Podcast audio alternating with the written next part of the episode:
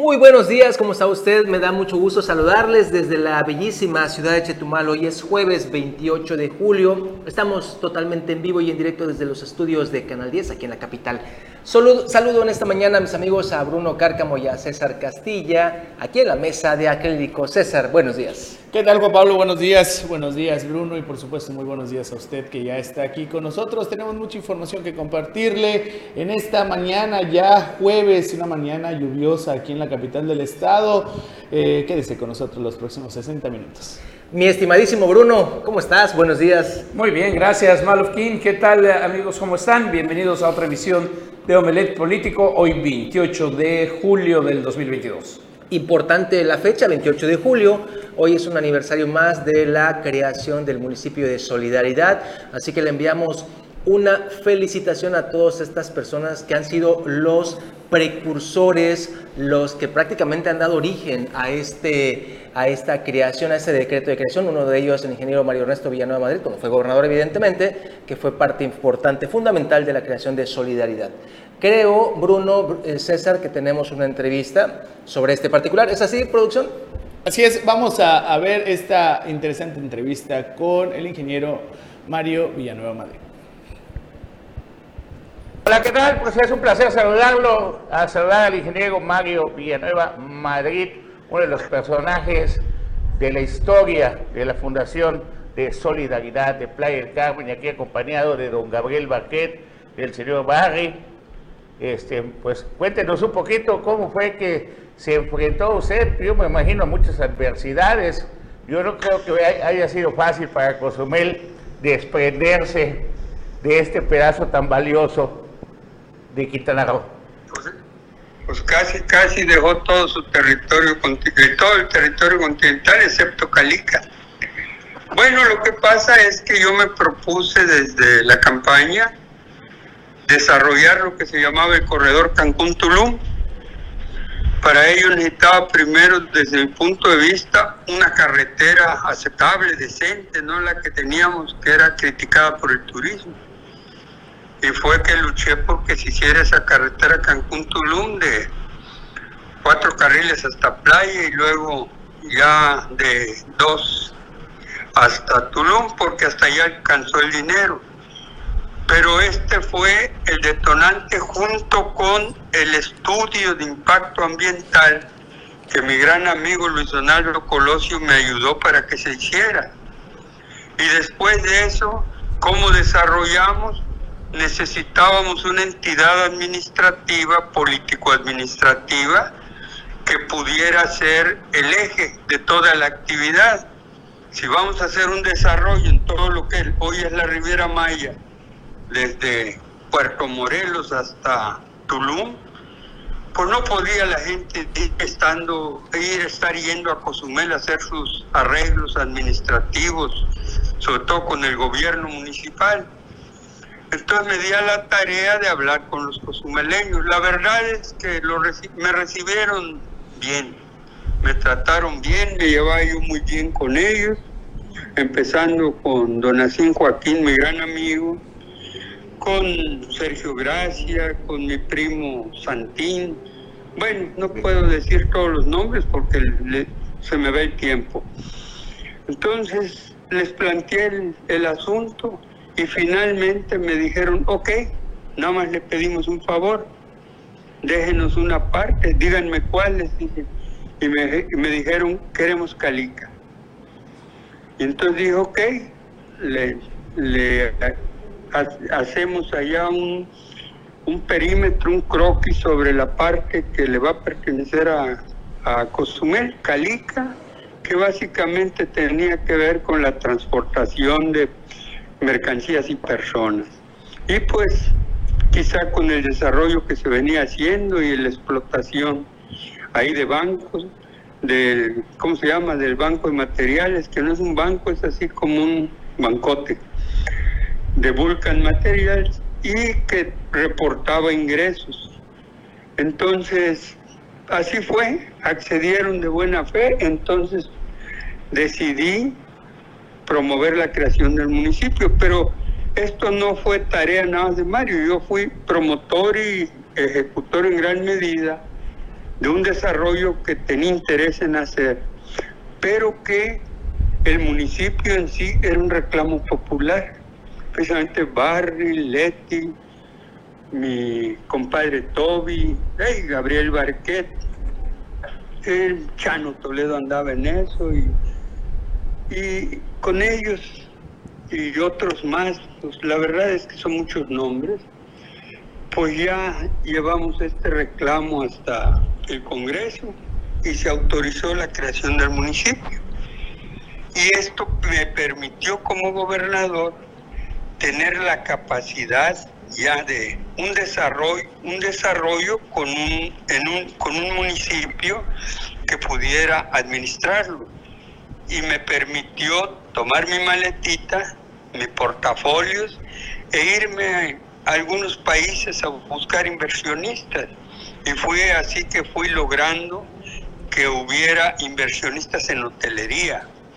No fue fácil porque en diciembre de 1994, recordarás, Carlos, Carlos, con el gusto además que tengo saludarte, Carlos Pérez Zafra, el, recordarás lo que llamaron el error de diciembre, la crisis que generó el entonces presidente Cedillo, que le echaba la culpa a Salinas, pero quienes sabemos de economía política, de economía de gobierno y de gobierno, sabemos que el problema lo creó Cedillo y se vino una enorme inflación, una enorme devaluación y fuga de capitales.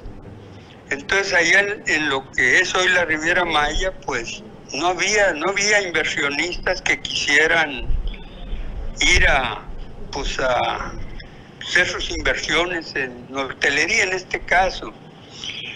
Por ahí se me ocurrió ir a Cuba porque fui a Washington, a Nueva York, fui a Europa, España, y no encontraba eco porque no tenían interés, porque veían inestable nuestra situación económica en 1995. En Cuba había una... ¿Puedo seguir hablando? Sí, claro, no, no, estamos acá atentos todos sus amigos, sus compañeros y emocionados de poder escucharlo.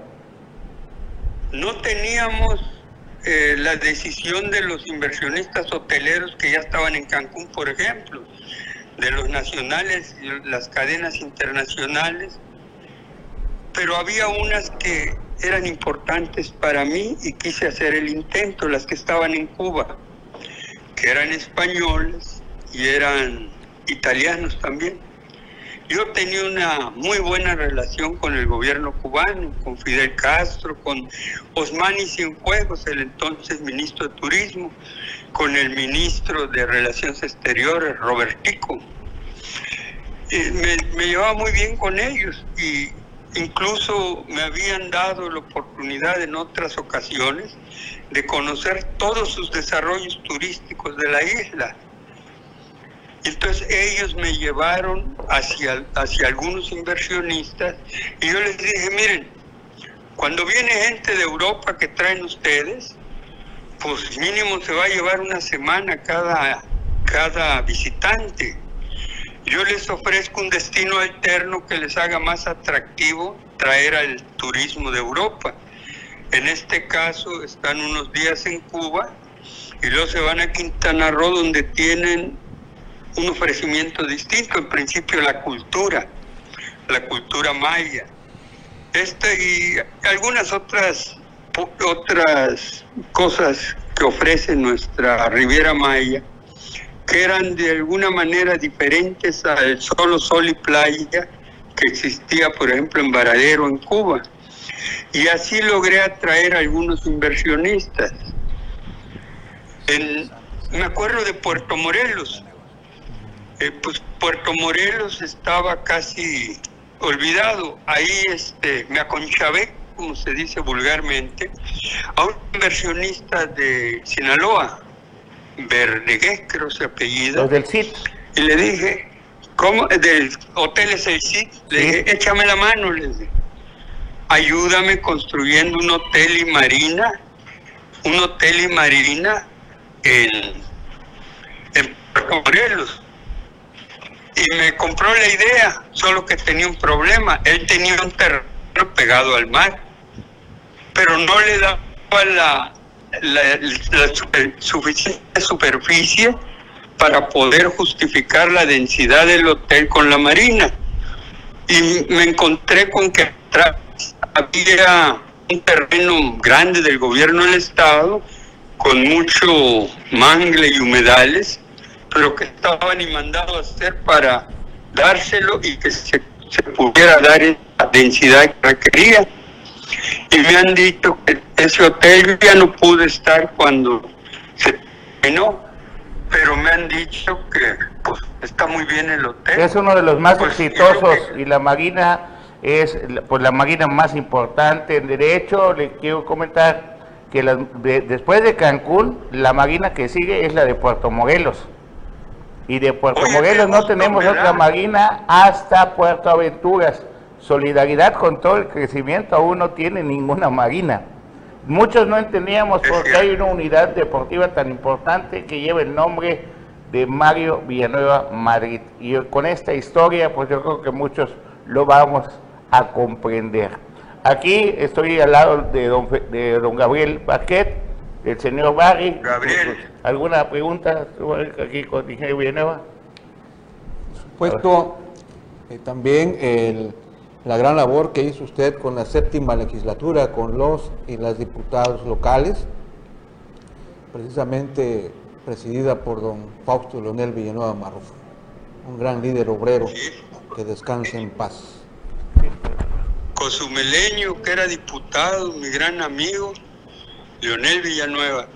Sí. y él nos ayudó mucho. Ahora, era, era un proyecto este, muy amplio. Por ejemplo, propuse el aeropuerto de Tulum para hacer la pinza entre Tulum y Cancún. hasta Hay 100 kilómetros más o menos hasta donde estaría el aeropuerto. Curiosamente, en ese tiempo, Emilio Gamboa me dijo que no porque afectaría a Cancún. Le digo, ¿cómo va a afectar a Cancún un aeropuerto en Tulum? Al contrario, cierra la pinza en toda la Riviera Maya. Sí. Y pues lo recuerdo ahora porque se ha dicho que se va a hacer y eso me da muchísimo gusto. Y el, entonces mi reconocimiento a todas las paisanas y paisanos que hoy están ahí y que trabajaron en esto junto conmigo y que logramos construir ese desarrollo. Ahora, el nombre Riviera Maya no se lo puse yo, fue por consenso, por propuesta de la gente de ahí de, del municipio. Así es, ingeniero. si hay una riviera por allá van a decir que somos copiones, pero le dije, órale pues, si ustedes lo proponen, vamos a echarlo a andar.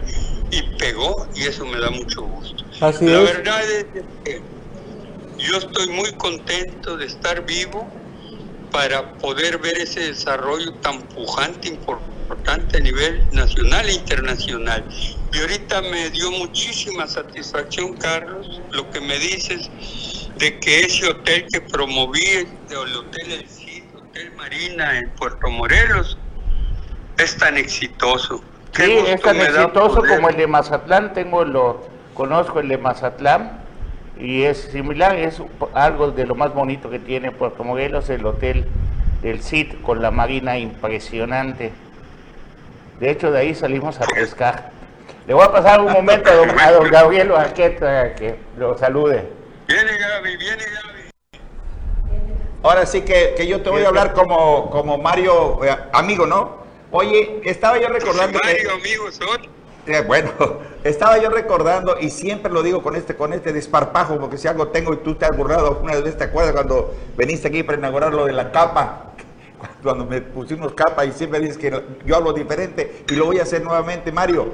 Mira, para mí, tú hiciste muchas cosas que fueron eh, entre tus estrategias cuando eras senador, ¿te acuerdas que de la presidencia municipal te vas a la senaduría y ya tenías planeado el, el municipio. Yo creo que tu plan fue muy bueno porque agarraste gente importante en solidaridad que fue, y lo puedo decir si no, si no me contradices en el momento que gustes me puedes interrumpir. Yo digo, Bobby y Platillo agarraste exactamente a las personas idóneas que fueron exactamente el grupo de Chano Toledo y todas sus familias, entre ellas Leticia Mena, primera regidora del ayuntamiento del 93. Ella y ese grupo.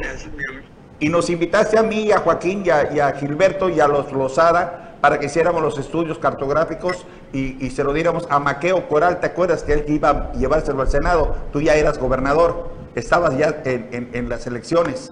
Y entonces, para esto, tu compadre y gran amigo y difunto, eh, eh, Luis.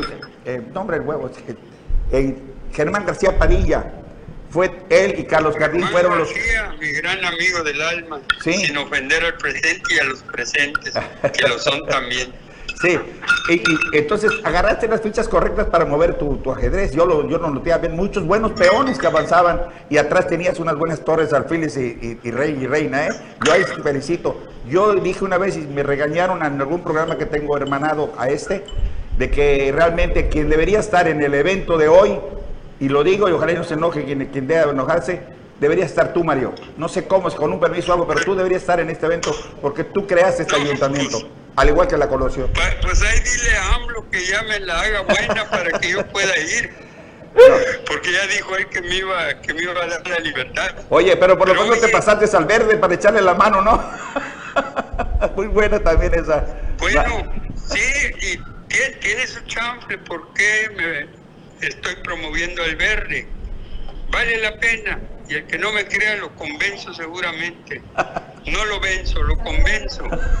Y le puedo decir por qué los demás partidos no. Morena sí, pero Morena es Morena.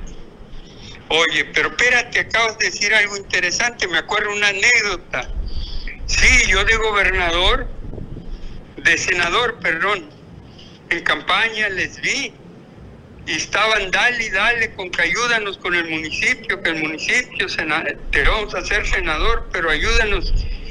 Y luego en otra visita fui y les dije, algunos se han de acordar, ¿cómo chingan con eso del municipio? Les prometo que yo les voy a apoyar para crearlo. Se está, riendo, se está ahí, riendo Leticia de lo que dices. Es, es verdad. Pero, pero fue cierto, Es con cierto, todo es cierto. respeto por la palabra, pero sí dije, ¿cómo chingan? Se soltaron riendo y Mario, estamos contigo, creemos en ti, me dijeron y Leti se ha de acordar. Y bueno, todos los demás. Pues, pues yo... Así, ese- ese- esa es gran, en gran medida la historia y cómo nació Sí es. la Riviera Maya, por un lado, pero el municipio, ese municipio que es hoy de los más importantes en el país, en, en el ramo turístico, Sí, Mario. junto Este, con Cancún, desde luego. y claro, y eh, yo me despido, te voy a pasar a Carlos, a nuestro director, para que para que te diga, y te queremos mucho, Mario, y te estamos que- lástima que no va a estar hoy, ma- mañana. Gracias Gaby, gracias a todos. Y No Carlos, perdón que ya me excedí. No, al contrario, eh, yo que me excedí contigo. Hasta luego, Mario. Eh, Ahí te paso, Carlos.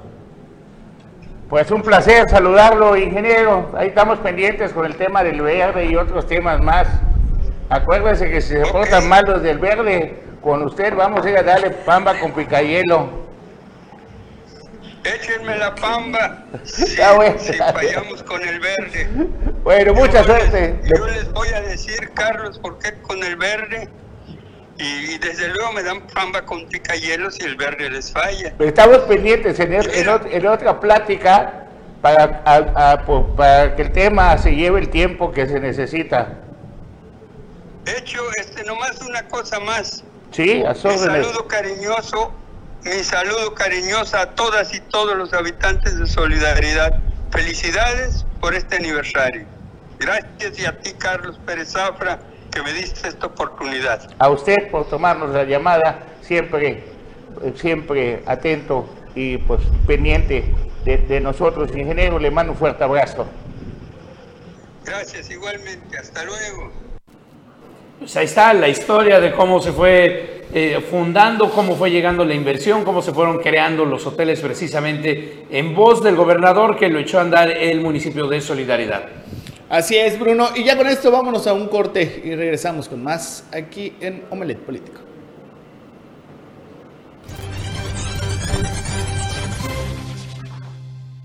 Ya, estamos de regreso. Muchas gracias por continuar con nosotros aquí en Omelet Político. Ya lo vio usted, se integra a la mesa Anuar Moguel, el profe de la información. Anuar, buenos días. Muy buenos días, Juan Pablo César Bruno. Buenos días a usted que ve Omelet Político. Oigan, eh, nada más haciendo un paréntesis para no dejar pasar este tema importantísimo. Este, aquí le hemos dicho que la remodelación del bulevar está pactada para este 4 de agosto. La entrega, más que nada. La entrega, efectivamente. Bueno. Y esto es... Bueno, Bueno, creerle a William Conrado es una cosa, ¿no? Pero siempre nos ha dado fechas inexactas. ¿Por qué les decimos esta fecha? Yo tuve eh, la oportunidad de platicar a través de teléfono eh, celular por vía WhatsApp y él dio esta fecha, ¿no? El Sí. asunto aquí es que ya eso ya se hizo un relajo y adicional, hoy estaba viendo las redes sociales, esta fotografía de Anuar César Bruno, donde de verdad que es inconcebible cómo es que un sector de la ciudad de Chetumal pareciera que no le interesa tener una ciudad bonita. Vamos a ver si, si ya tiene nuestra producción la, la imagen del Boulevard Bahía. Vea usted cómo es increíble. no, mira la, la mesa del fondo. Eso se ve asqueroso, ¿no? De entrada habla de, de una sociedad inconsciente. Puerca. Sí, hombre. eh, puerca. Puerca. Pero date cuenta de otra cosa. ¿Puedes regresar la imagen al tamaño original, por favorcito, producción? Mira la, la mesita del fondo, ya está sucia. Ah, pues ahí se pone la, ponen los pies en la, Sí, en la ya, parte ya está toda embarrada, recién, recién hecha, recién pintadita y mira cómo, cómo está. Y, y esto es simplemente una falta de cultura, de educación, de, de- de higiene, caramba. Y es inconcebible. Hoy también eh, estuvimos en redes sociales denunciando este tema. Y la... Estas son imágenes, disculpa, no, estas son imágenes del sábado por la mañana. Eh, eran como las 6 de la mañana, ahí estábamos, ahí pudimos captar esas imágenes. Eh, es de la parte de, de Punta Estrella. Los, al, al menos allí, hay que decir algo. Ajá, eh, Hubo la intención, ¿no? De tirar. De Porque también muchos están diciendo es que no hay botes de basura suficientes o son insuficientes. Mira, si ya encuentras el bote de basura así, no tires tu basura, llévatela. Pero ¿sabes qué pasa? Es a donde yo iba. Mira, ahorita estos botes Están- están, vacíos. ¿Por qué? capacidad. Porque ya pasó el camión recolector y se llevó la basura de esos botes. ¿Qué está pasando? Que no hay personal, o no sé si no han destinado personal porque no se ha sido entregada la obra al ayuntamiento para poder llevarse la basura de los botes que están, pues digamos, en la parte ya del el interior de- de- de- del malecón, por llamarlo de una Bueno, forma. de estos. Porque, ajá, de estos. Pero sí, porque- sí, sí hay personal. Yo ya grabé. No, gente, de hecho, ¿eh? el, el- el caso del basurero que mostramos al principio, el propio director de servicios públicos me mandó mensaje, Luis Mario Ramírez, de que ya se recogió y que están eh, buscando una estrategia para, ahora sí que para disuadir a la gente que... que La, única este estrategia sería que los multen, sencillamente. A quien sea sorprendido tirando Pues sí, y, ojo, también hay quienes dicen, es que no hay botes de basura suficientes. No es pretexto. ¿eh? Sí, sí, Claro, claro, no claro, pretexto. claro, eso no es pretexto. La cultura, te la puedes, educación, Te puedes llevar la basura en una bolsa. Eh, eh, yo me imagino, y de verdad ojalá que no se ofendan muchos, yo me imagino que en su casa pues la gente agarra, llega, la que hace esto, se quita los calcetines, los tira por allá, los zapatos los tira por allá. Entonces, si así somos en casa, pues evidentemente así vamos a estar en la calle y peor porque pues no estamos en nuestro entorno básicamente. Así que yo en lo particular reprocho esta situación. Ahí en redes sociales todo mundo anda también criticando esta, esta, esta forma que no es de hoy, no es de ayer, desde hace muchísimo tiempo el bulevar, a pesar de que no Y, se y ha no solo el bulevar, está en esta no forma. solo el bulevar, porque Uy, también no, sí. hay, hay basureros clandestinos en, en camellones, en, en baldíos, que los limpia el ayuntamiento Sí. y a los tres días otra vez ya hay basura. Entonces ya es una cuestión social Sí. y tiene que haber mano dura, no hay de otra. No Yo cero tolerancia. En el bulevar duele más porque está recién remodelado. Pero esto no ocurre de ahorita, como bien señalas, Juan Pablo. Bueno, pues nada más era el paréntesis y ahora sí, Bruno, nos vamos, si no me equivoco, al recorrido por los municipios. Pues comenzamos con eh, el municipio de Tulum, donde eh, ayer se trató de hacer un desalojo en un predio invadido y se tuvo que retirar la policía. Vamos a escuchar la información.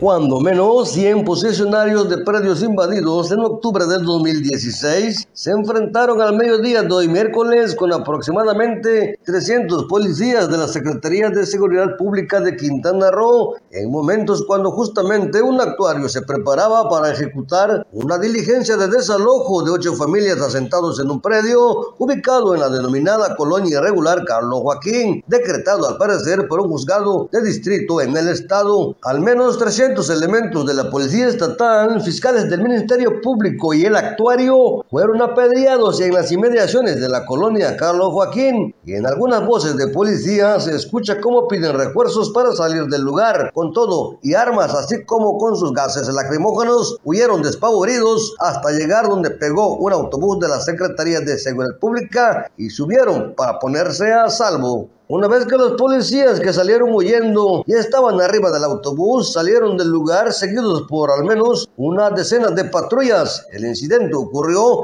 en la colonia irregular Carlos Joaquín, a donde una gran cantidad de agentes de la policía estatal había ido a resguardar la orden de desalojo. Los posesionarios de predios invadidos en octubre de 2016 recibieron las fuerzas de seguridad a pedradas y palos. Producto de eso se reporta algunos policías lesionados e intoxicados por la gran cantidad cantidad de gases que ellos mismos pudieron lanzar. En videos de esta nota se observa cómo los invasores de predios atacan lanzando piedras a las fuerzas de seguridad y también cómo los agentes actuarios y fiscales huyen de la zona en conflicto y en otros se ve que están resguardándose atrás de vehículos para cubrirse de las piedras que provienen del predio que se iba a desalojar habitado por ocho familias. Para Notivisión informó desde Tulum Francisco Canul. ¿Qué tal? Buenas, estamos aquí de regreso y más información en el norte del estado.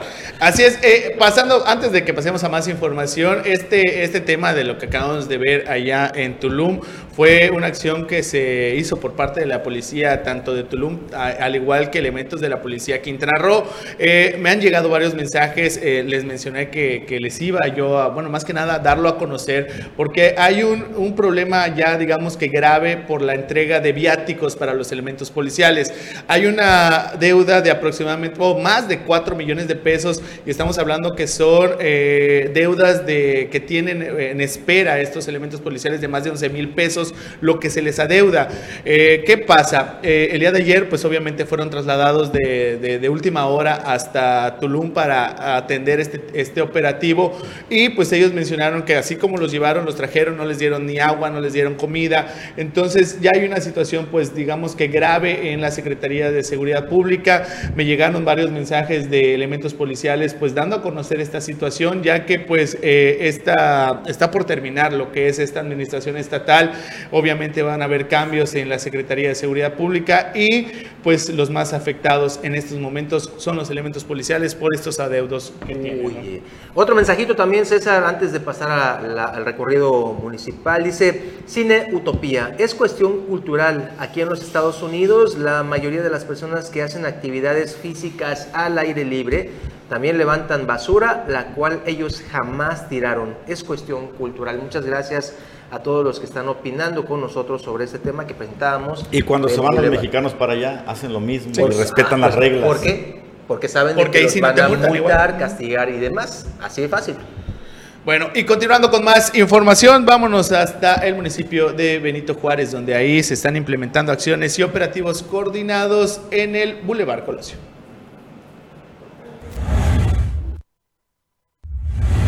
El Ayuntamiento de Benito Juárez trabaja de manera interinstitucional en el inicio de los trabajos previos a la rehabilitación del Boulevard Luis Donaldo Colosio, a través de varias dependencias que diseñan e implementan acciones previas y operativos que proporcionen orden y seguridad a miles de ciudadanos y automovilistas que transiten por la zona. El director de Planeación Municipal, Sergio de Luna Gallegos, resaltó que si bien toda remodelación, aunque sea menor, causa molestias en su desarrollo, los cuatro proyectos que se realizarán en Cancún surgen de la necesidad de la propia población para poderse trasladar mejor hacia sus lugares de convivencia. Tales acciones de infraestructura a cargo de la Secretaría de Infraestructura, Comunicaciones y Transportes SICT son el entronque del Aeropuerto Internacional de Cancún, el puente vehicular Nichupté, la rehabilitación del Boulevard Luis Donaldo Colosio y la avenida Chacmol. Es una inversión inédita para Benito Juárez. Hay que agradecer mucho las gestiones ante el gobierno de México porque no surgían obras de esa magnitud, ya que la ciudad crece a un ritmo superior al promedio nacional que es de 2% y Cancún lo hace al 6%, expreso.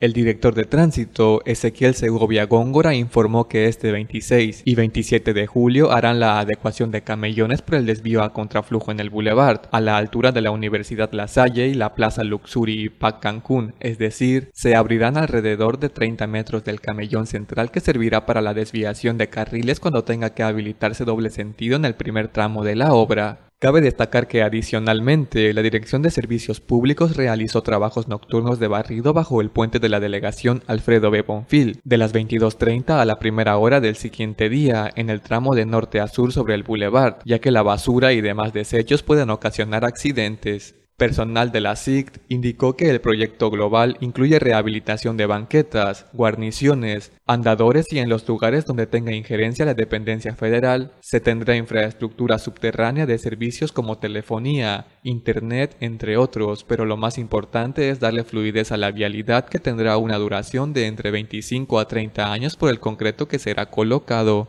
Para Notivisión, Mario García. Y bueno, continuando con las obras, este fin de semana viene el presidente Andrés Manuel López Obrador. Todavía no sabemos bien si el sábado o el domingo o mañana. O el viernes en la noche, ¿no? A veces Ah. así de repente. A dar el banderazo de inauguración. Ya empezaron las obras. Dicen pero los de este Calderitas sí, ¿cuándo va a ir a inaugurar el presidente el mirador de Calderitas? Todo lo que queda pendiente por allá. Bueno, vamos a un corte y regresamos. No se vaya.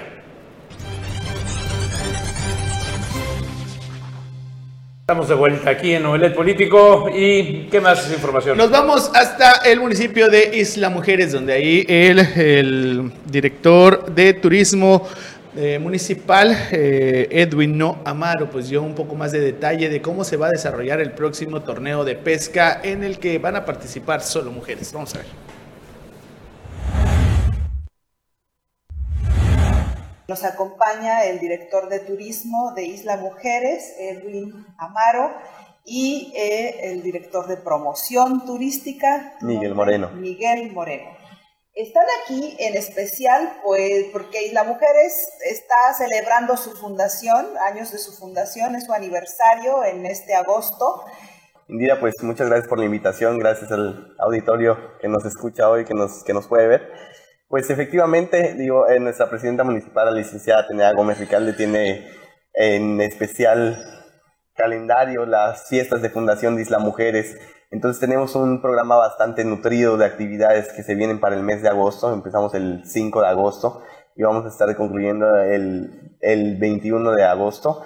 Todo este, todos estos días vamos a tener actividades diferentes, entre ellas culturales, deportivas, algunas igual con algunos shows y presentaciones artísticas a las que queremos pues invitarlos a todos los que nos ven en, a través de este medio y a través de este espacio para que se sumen, asistan y vean y conozcan nuestro destino. Isla Mujeres, un lugar paradisiaco que los espera con los brazos abiertos y que en estos 172 años de fundación del pueblo de Dolores que, que dio la, el primer pie para la fundación de lo que hoy es Isla Mujeres, pues queremos tenerlos ahí con nosotros para celebrar juntos. Y ahora en particular eh, está el torneo La Dorada del Caribe. ¿Qué características tiene? Este torneo de las mujeres siempre se ha caracterizado por hacer uno de los mejores torneos de pesca.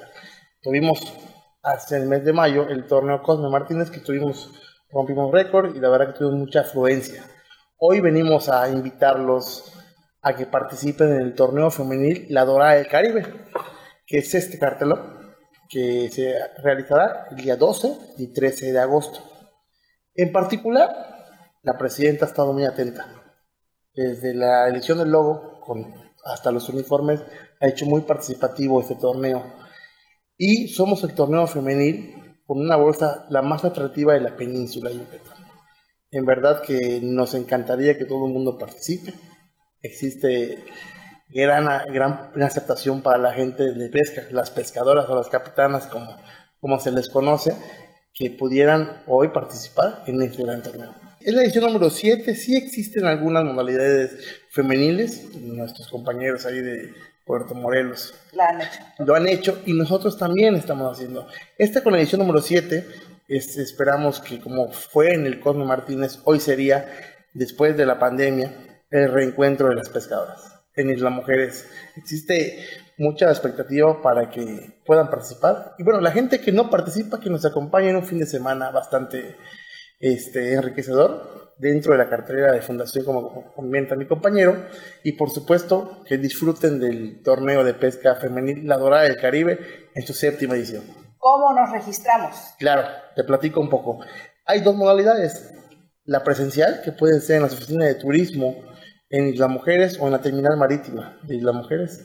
Esa es la donde puedes llegar y inscribirte. O la virtual, ahora que la distancia no es límite, hoy podemos inscribirnos en www.islamujeres.gov.mx. Tiene un costo, tiene un costo de participación, pues tenemos una bolsa muy atractiva. Hasta el día 7 de agosto pueden aprovechar la preinscripción de 4.500 pesos. Y después del 7 hasta el día 13 serían 5.000. El día 13 a las 7 de la mañana se dará el disparo de salida del gran torneo de la Dorada del Caribe en su séptima edición. Tenemos una, una bolsa acumulada de premios por más de 200 mil pesos en premios. Y bueno, el primer lugar es 70 mil pesos, el segundo 50 mil, el tercero 35 y ahí hasta el décimo. Segura, sí, seguramente, como lo hizo nuestra presidenta, y ahí la voy a comprometer un poquito, hizo la presidenta en el COSME, habrán premios sorpresas. Excelente. La presidenta siempre viendo por ese tema y bueno, el espectáculo va a ser una buena cena, va a ser una buena pesca. Aprovechar el espacio, a invitarlos a que nos acompañen en todo el programa de actividades que tenemos para ustedes. Vengan de todos lados del, de, de aquí de la península o de todos lados del mundo y visiten Isla Mujeres. Ahí los esperamos.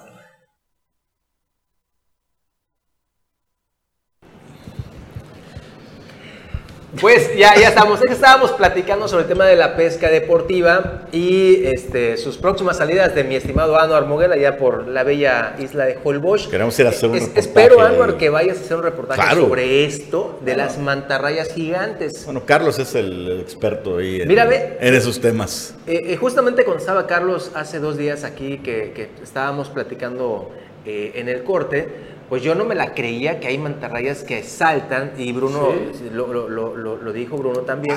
Oye, pero ¿de dónde son estas imágenes? No, pues son, son tomadas así de, de la red. Este es en el Pacífico, eso es allá por la isla de Pascua. Es una migración, Pero evidentemente. mantarrayas de 5 metros es impresionante. Y creo que son más grandes, ¿no? Yo, yo he tenido la suerte de estar buceando y que me toque 10 minutos una mantarraya dando vuelta. Ten cuidado, así se murió el, el cazador de No, cocodrilos. pero esas son las rayas. Esas ¿Ah, son sí? las rayas que son las que las Que que tienen la punta en las la- que tienen eh, arpón la en la punta, exactamente. Estas son súper dóciles, hasta te puedes trepar en ellas y tomarlas como deslizador. ¿A poco? Bajo Mira. el agua, mira, ahí está No, volando, ahí- preciosa. Bueno, pues ahí está, impresionante. Imagínese, o sea, ahí se ve bonito, Parece pero póngale que son 5 metros de envergadura. No, no, hombre, no, sí te, sí te, sí te Impresionante. impacta. Sí te impacta porque es un animal que te lleva el doble de, de dos y medio veces de, de tu tamaño. Es como... Cualquier cosa que, que, que es de tu tamaño ya te va impactando, ya vas a- Bueno, son diferentes especies también las que hay aquí en el Caribe, pero sí hay y de ese tamaño. ¿eh? De hecho, ahí junto con el tiburón ballena muchas veces también vas a ver las mantarrayas. ¿Y andan- si vas a nadar con el tiburón ballena, Anuar? No, este, vamos a ver. No, no te veo muy Está bien seguro, ¿eh? bonito. Bueno, y eh, ya se publicó el decreto en el diario oficial de la federación por el cual se eh, limita y queda ya eh, eh, bien puesta y, y nombrada ahora sí que en el diario eh, la zona protegida del Parque del Jaguar, esto allá en Tulum, 2.500 hectáreas. queda prohibido esta zona, si se fijan en la gráfica en la parte inferior del lado derecho, ese es el área 1, porque son dos áreas. Este es el área 2, que va sobre la carretera prácticamente, y esto está pegado a la zona arqueológica hacia el lado norte. O sea, pasando las ruinas, justo pasando las ruinas, está este polígono que va a ser precisamente el área protegida. Eh, va a estar prohibido cualquier tipo de eh, desarrollo turístico, demás, que no sea de bajo impacto. Eso es lo- lo, lo curioso porque está muy ambiguo a qué es lo que se refieren con turismo de bajo impacto. Pero bueno, no se puede hacer fogatas, no se puede hacer eh, aprovechamiento de caza, de pesca de ningún tipo, ni ninguna construcción, ni eh, utilizarlo como tiradero para cualquier tipo de basura. Entonces, 2.500 hectáreas ya quedan. Las obras van a comenzar el próximo mes para lo que es eh, crear la barda perimetral. Una barda perimetral para todo esto. ¿Dos mil cuántas hectáreas? 2.500 hectáreas. Wow. 2.300. No, Wow, bueno, wow, wow. Ese, ese es un contrato interesante. A ver si, a ver si Compranet ya está activo para ese, No, para no, ese no, momento. No va a estar activo. Eh, creo que es momento de irnos un corte, ¿verdad? El último corte de- del programa. Y regresamos a la recta final. Tenemos más información.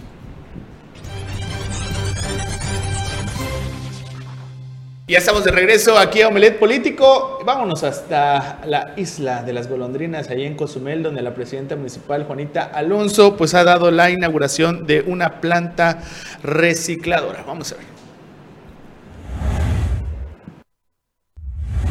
La presidenta municipal de Cozumel, Juanita Alonso Marrufo, atestiguó como invitada de honor la inauguración de la estación comunitaria de reciclaje Mares Circulares de Cozumel, con la que en conjunto con la Fundación Coca-Cola de México, la empresa Bepensa, el sector gobierno y la sociedad civil busca impulsar la economía circular y el reutilizo de los residuos sólidos, con lo que la isla se convierte en pionera en el manejo de este tipo de materiales. Previo al corte del listón, la presidenta municipal, Juanita Alonso Marrufo, destacó que la intención de este nuevo centro de acopio es prometedora toda vez que contribuye en la conservación del medio ambiente en la isla, por lo que esta administración municipal refrenda su respaldo total en este proyecto impulsado por la estación comunitaria Mares Circulares de Cozumel. Asimismo, resaltó que las acciones que se lleven a cabo en el presente repercutirán inevitablemente en el futuro toda vez que la acumulación de residuos ha sido un problema urbano que lamentablemente se ve reflejado en la contaminación ambiental, por lo que trabajando unidos, generando conciencia en las y los ciudadanos se puede contribuir a mejorar el lugar donde vivimos, y bajo este rubro el Ayuntamiento de Cozumel ha estado trabajando mucho. Por su parte, la directora de la Fundación Coca-Cola México, Daniela Rodríguez, destacó su agradecimiento al gobierno municipal por abrir las puertas a este proyecto que sueña con una isla de Cozumel más limpia y consciente de la importancia del reciclaje.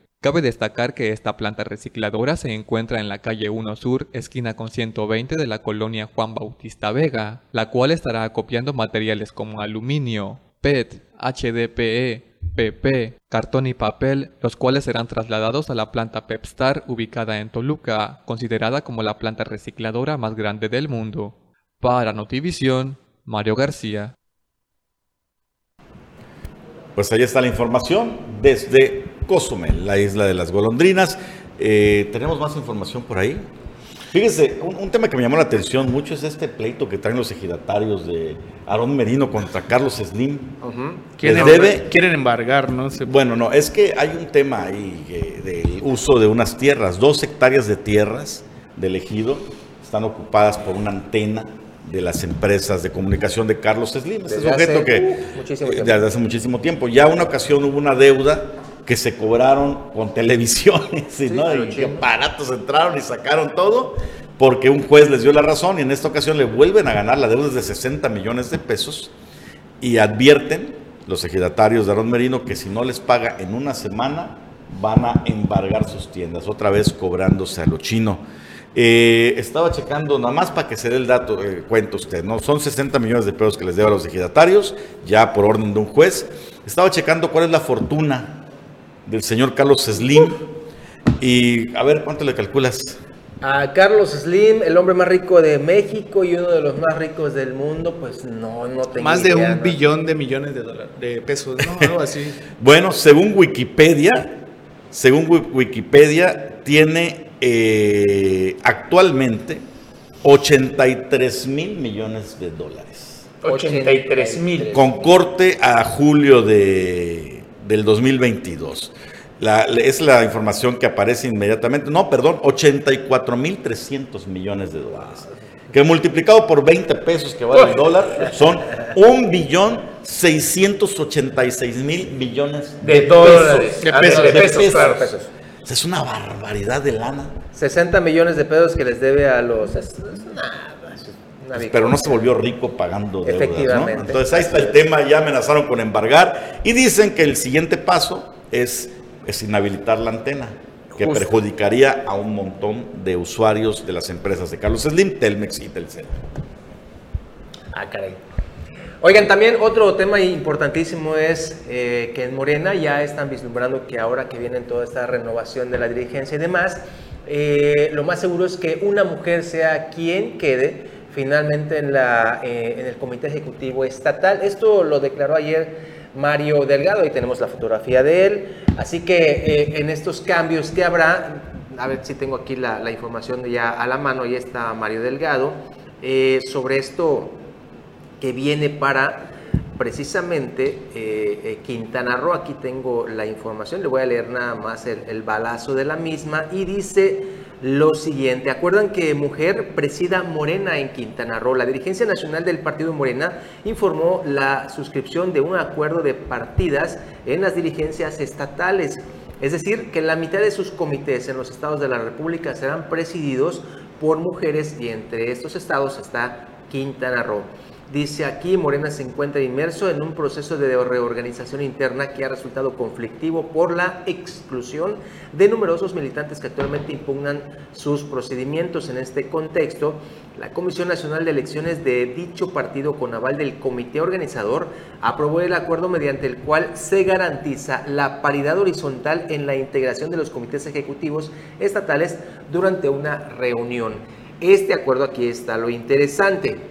En este acuerdo mencionado establece que será en los estados de Chihuahua, Durango, Estado de México, Guanajuato, Jalisco, Nayarit, Nuevo León, Querétaro, Quintana Roo, San Luis Potosí, Sinaloa, Sonora, Tabasco, Tamaulipas, Yucatán y Zacatecas, donde una mujer presida el partido a nivel estatal. Ahí se lo ponemos nada más para que vea usted cómo ya se va haciendo esta... Eh, estos movimientos dentro de Morena, así que una mujer será la próxima dirigente. Bueno, es interesantísimo, ¿no? Cómo viene el, el movimiento. Y pues no sé ya qué tenemos para cerrar, César, porque ya nos quedan unos minutitos nada más. Mira, eh, para pasar a más información, allá en el municipio de Felipe Carrillo Puerto se está dando una situación similar como ocurrió aquí en la capital del estado con este equipo de fútbol eh, conocido como Yalmacán. Esta, bueno, esta directiva deportiva denunció a la Cojudec por despojo, ya que a pesar de que le hayan invertido a este campo de fútbol, el, el que está aquí a la salida de Chetumal, eh, José López Portillo, le invirtieron pintura, mantenimiento y demás. Eh, la Cojudec, pues argumentando que hay un cambio de gobierno, les quitó sus instalaciones. Esto ya lo han denunciado en repetidas ocasiones. Similar está sucediendo en el municipio de Felipe Carrillo Puerto, donde ahí también la Jocudec es, ha sido acusada de despojo de unas canchas deportivas. Vamos a ver.